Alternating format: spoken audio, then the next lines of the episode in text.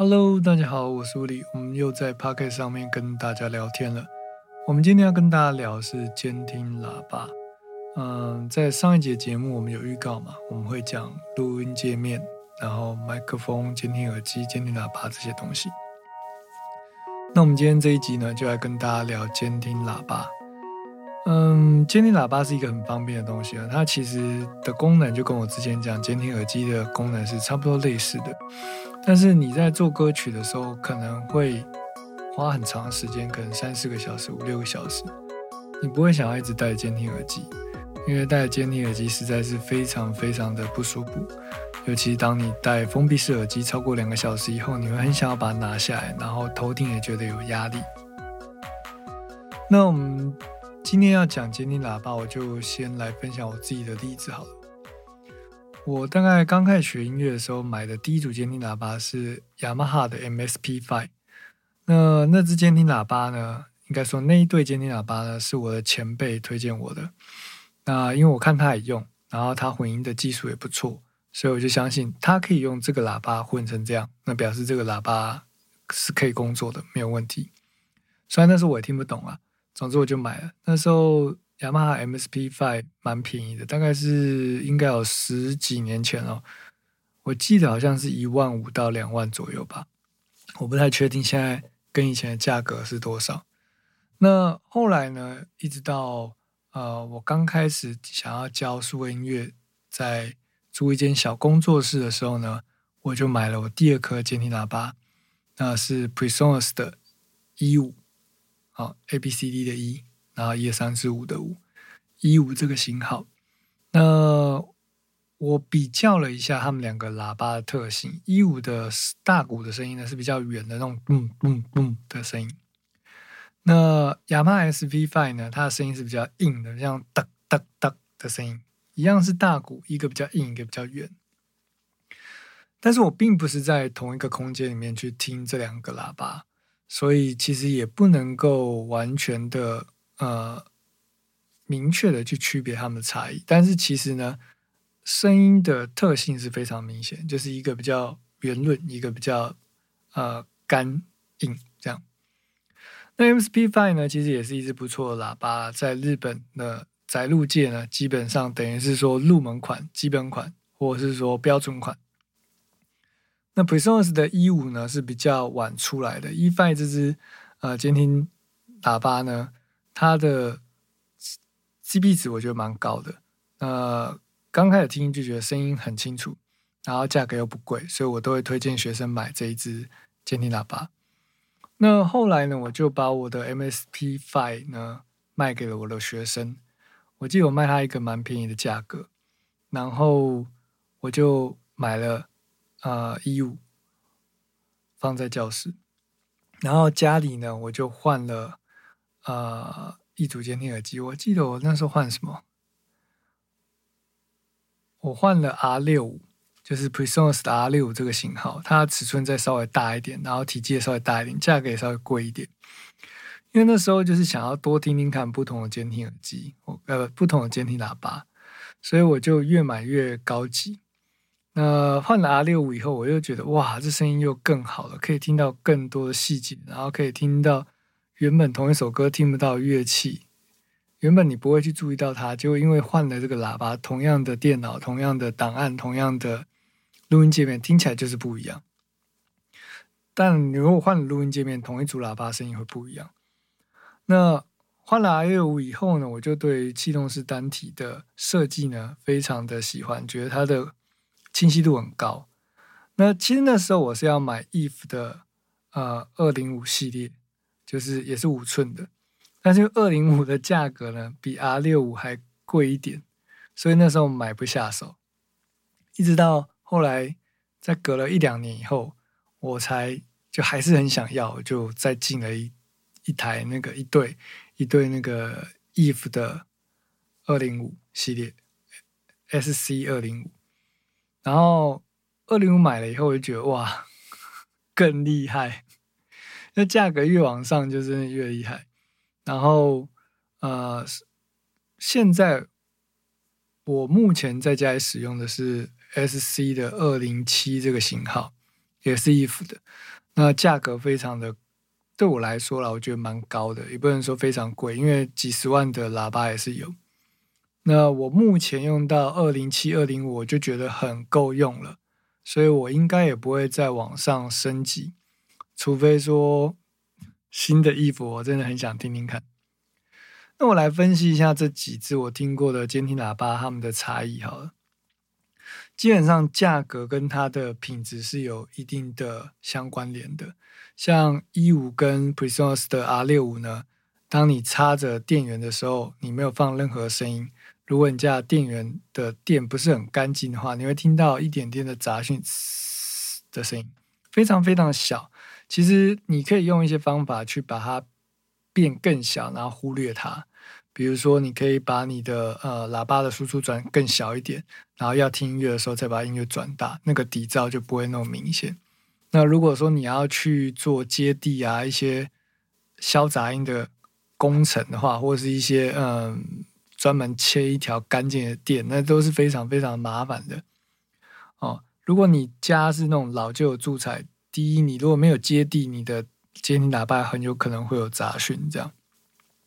那这个问题其实很难解，我也曾经去弄接地，或者是把呃喇叭的插头的那个线呢接到铁铁杆，或者是打钉子在地上这样，但它没有办法完全的消除，而且那个又是一个专业的工程，哦我不是专业的呃录音室设计人员，我就不好意思去评断。但如果有机会，也许我可以请哦我专门设录音室的设计录音室的朋友来跟大家分享一下。这个问题要怎么解决？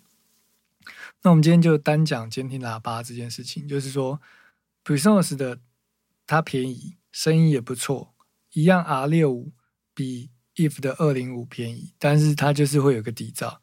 但同样一个场所，同样一个器材的录音界面跟同样一台电脑，我换了 If 以后就没有那个底噪杂讯，没有那种的声音，完全没有。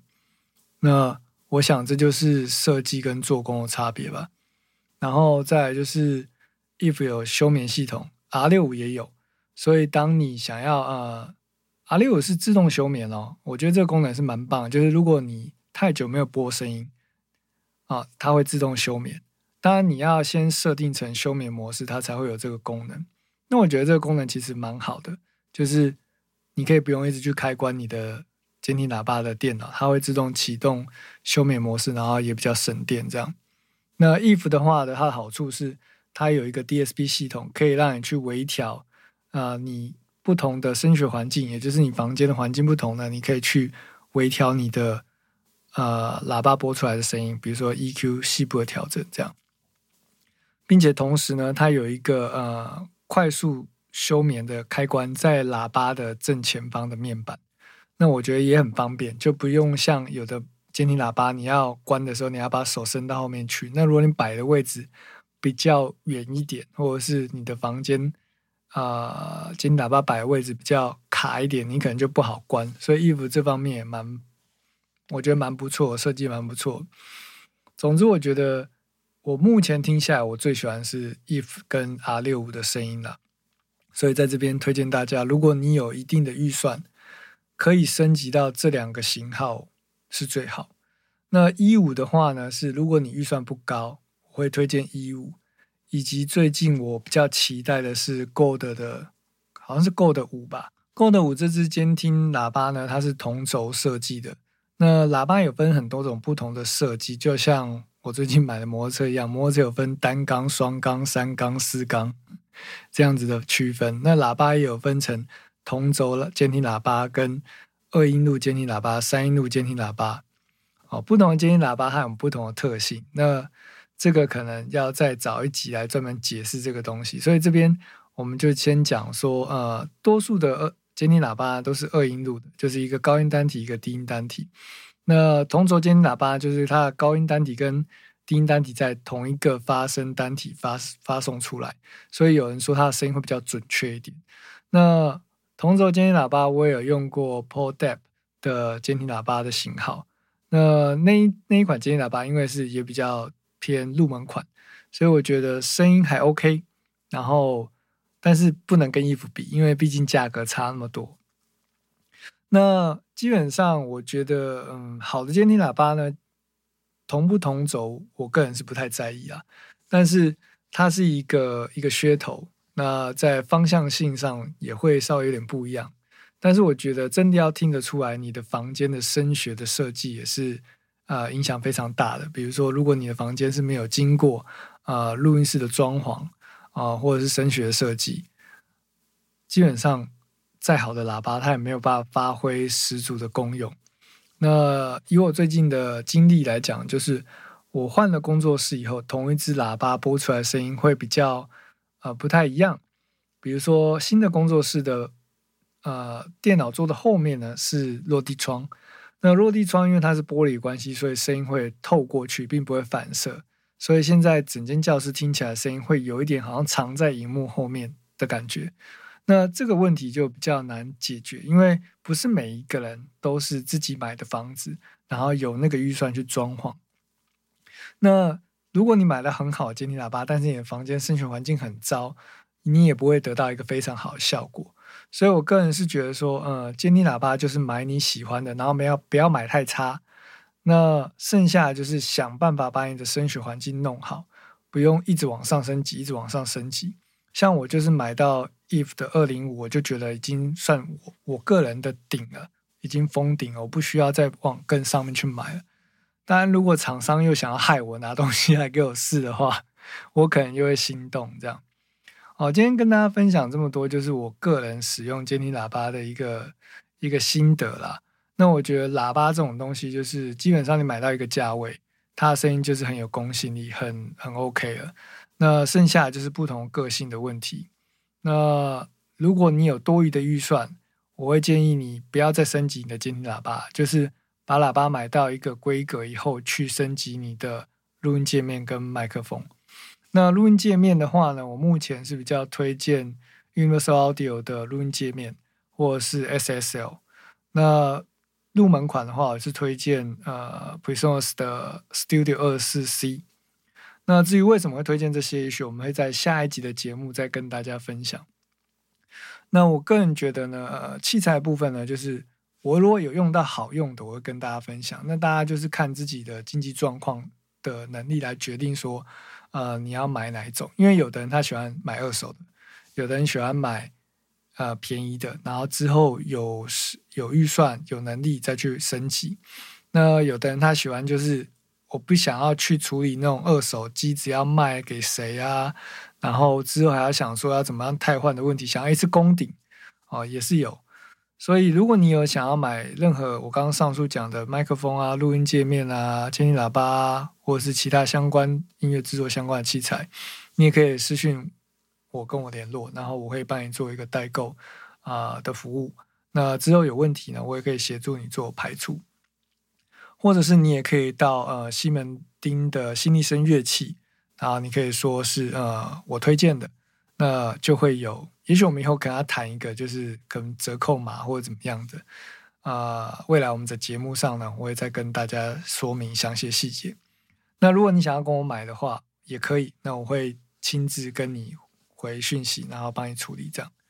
好，那今天的节目呢，就差不多到这边。再额外跟大家分享一个我今天呃出外旅游的一个小心得好了。我今天呢呃看天气不错，所以我就骑着我的摩托车呢啊往阳明山上走，然后一直走到金山。其实我那时候有想说我要查一下我今天到底要去哪里，可是我就想好难哦，好难决定哦，我不知道我要吃饭还是喝咖啡，然后查半天，搞不好太阳就下山了。所以我就想都不想，我就直接骑着车就上阳明山，然后一直骑骑骑骑到了马槽，骑到金山。那后来呢，不知道为什么就看到朱明美术馆的呃导览导览路标，哈，然后我就往我想说朱明美术馆我有听过，可是我从来没有去过，我就骑去那边看看。那我进去看了一下朱明美术馆里面的一些展览啊，还有一些呃。他们的介绍，我就觉得说很多事情真的是十年磨一剑。呃，从学雕刻到后来成为一个艺术家，他在中间他付出了多少的努力？那在还没有成名之前，或者是还没有成功之前，你要经过多少的磨练。很多时候，我们就太快的想要成功了，却没有发现自己并没有真的很努力去坚持自己想要做的事情，或者是我们只是为了要得到周遭人的喝彩，而不是真的打从心底的呃喜欢自己正在做的这件事情。我相信很多人都呃很不喜欢自己的工作，那我很幸运的，我做的工作呢是我所热爱的工作。那我也不排斥去教学生，因为我觉得分享知识是一个呃，我本身还蛮热衷的事情。那当然是如果有当我在分享资讯的时候，对方会愿意呃去想要听更多话，我当然会愿意讲更多。但是嗯，一个人的能力跟时间有限，所以我只能透过 Podcast 或者是 YouTube 或者是。呃，写文章的方式来帮助更多我不认识的人，啊，其实也是在主要还是我自己的学习啊。我并不是那么伟大，说想说我自己的事情都不做，然后想要帮助别人。当然也是为了要呃让教学的状态更好啊，或者是让我自己能够学会更多的东西啊。其实我在帮助人，同时我自己也在进步，这才是我最主要去做这件事的动力。好的，那如果你。对不起，今天讲的有点长。如果你喜欢这一集的节目的话，欢迎订阅我们的节目。我是吴力，感谢你的收听，我们下期见，拜。